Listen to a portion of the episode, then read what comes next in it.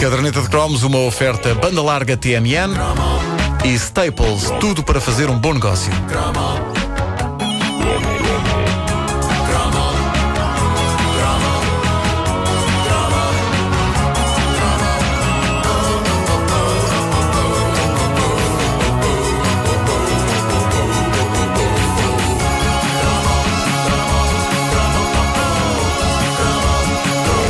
Verdades são para ser ditas. É um facto que nos anos 70 e 80 havia diversas campanhas de recorte ecológico. Toda a gente se lembra do lendário autocolante nuclear não obrigado. Lembram-se? Amarelo, Sim, sim. aquela Sim, sim. coisinha vermelha, aquela explosão, e deu origem a uma canção épica de Lena D'Água. Obrigado, antes ser ativo hoje do radioativo amanhã. Não é isso? Não? Não, não. É um Generation Gap, é um Generation Gap. Ah, eu sempre gostei da frase antes de ser Tu ativo disseste hoje. isso e eu pensei no olha o robô, que o robô fosse feito de peças. Não, Não biodegradáveis. Não, não, não. não. Ah, antes de ser ativo hoje do que radioativo amanhã é uma belíssima frase, embora na altura eu não, não, eu não fizesse a mínima ideia do que isto queria dizer. Houve também a campanha, já referida aqui noutro cromo, Salvem o Lince da Serra da Malcata, mas a verdade é que eh, se, ainda hoje o, que há mais por aí é malta que se está positivamente nas tintas para o planeta, naquela altura a coisa ainda era mais bizarra. Era como se o zelar pelo bem-estar do planeta fosse uma coisa que boa parte das pessoas olhava de longe. Eu acho que boa parte das pessoas naquela altura achava que essa parte da defesa do planeta estava a cargo de um grupo de indivíduos de cabelo comprido e sandálias. Tipo, ambiente, isso é ali com os hippies. É ali com os hippies. Nós podemos continuar aqui a sujar. Bom, foi essa mentalidade que fez com que agora as coisas estejam como estão. Nós crescemos numa era de aerossóis e, apesar de amar para sempre a minha avó paterna, eu aponto-a como uma das grandes responsáveis pelo buraco do ozono.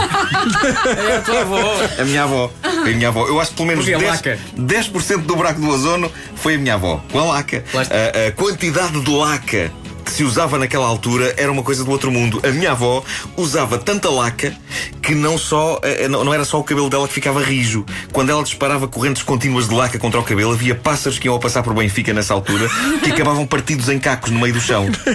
Caíam, catrapás! Os anos eh, 70 e 80 eram os eh, gloriosos anos do aerossol assassino e assim, como é que era? CFC, não era? O- Sim, CFC. Exatamente. E, e a dada altura CFC começou a. Benfica. eh, começou a falar-se na.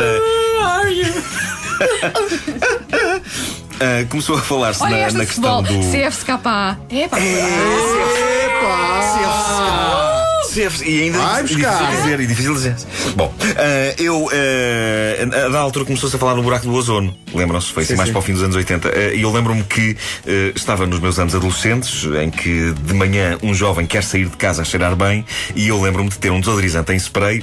Provavelmente um Danny Musk.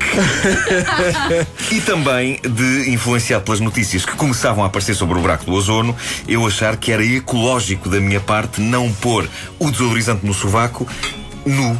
Ou seja, a minha lógica de pensamento era esta: se eu esguichar o desodorizante para dentro da camisola, Fica lá. ele perfuma a axila e fica dentro da roupa, não vai lá para cima para o ozono. Hã?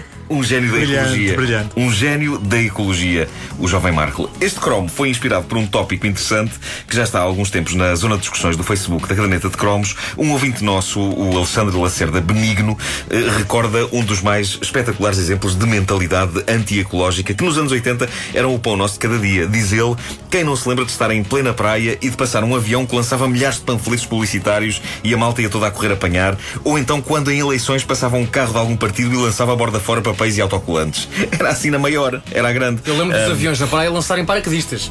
Bonequinhos para sim, sim. Ah, já que era para, para que caírem em cima das pessoas. Mas que é isto? Mas que é isto?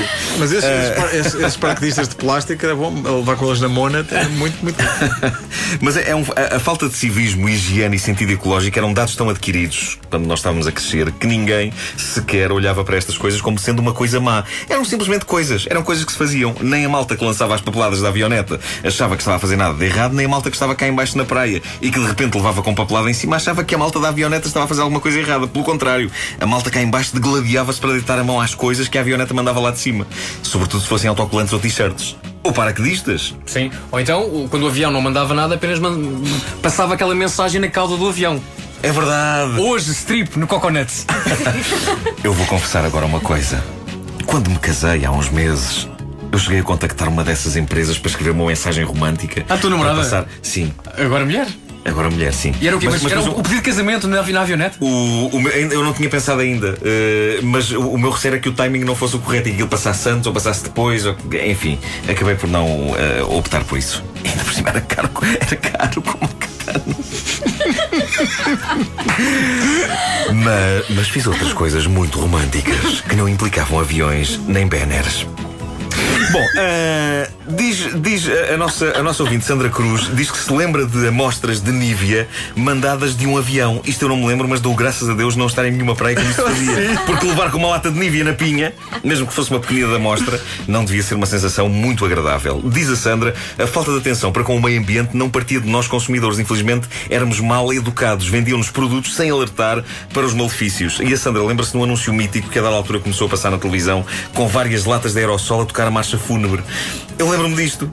Vocês não se lembram disto? Não me lembro. Era quando começou a campanha para as pessoas terem mais cuidado com os, com os sprays. E eu adorava deitar as mãos a esse clássico. Eu lembro-me de, de- lembro deste anúncio e lembro também de pensar: xiça, pá, quanto aerossol não usaram eles para fazer este anúncio contra os aerossóis? Missão cumprida, pessoal. Com este anúncio acabamos com o uso de aerossóis. As mais notícias é que para fazer aumentámos o buraco de ozônio em 45%. Mas tudo bem. A Sandra recorda que, apesar de tudo, eh, havia eh, alguns spots e campanhas ambientalistas nos anos 80. Por exemplo, Joel Branco aliando-se à Nesquik para cantar Uma árvore é um amigo. meu amigo. Cada vez mais. Pá, muito bom, muito bom. O que é E que que Sandra, fazer o canon? é verdade, é verdade. E umas faziam o Nikon. E eles diziam lasanha, canon, canelonis. Não, é foi muito longe. Que bela longe. oportunidade para ter estado calado. Agora já está, agora já está, já está, agora já está. Bom, diz a Sandra, os miúdos na escola plantavam todos árvores, eh, só que só tínhamos dois canais apenas e estas ideias de ecologia ficavam perdidas no meio de tanta coisa. Se calhar os anúncios à Laca Studio Line passavam mais vezes. E é verdade. Studio, studio, studio, studio. No Escova o seu cabelo, esgaçando o buraco. Esgaçando o buraco. Do ozono. Ah, assustei. L'Oréal. Gel. Fixante. O cabelo. Coisas que acontecem. A caderneta de cromos é uma oferta banda larga TMN e Staples. Tudo para fazer um bom negócio.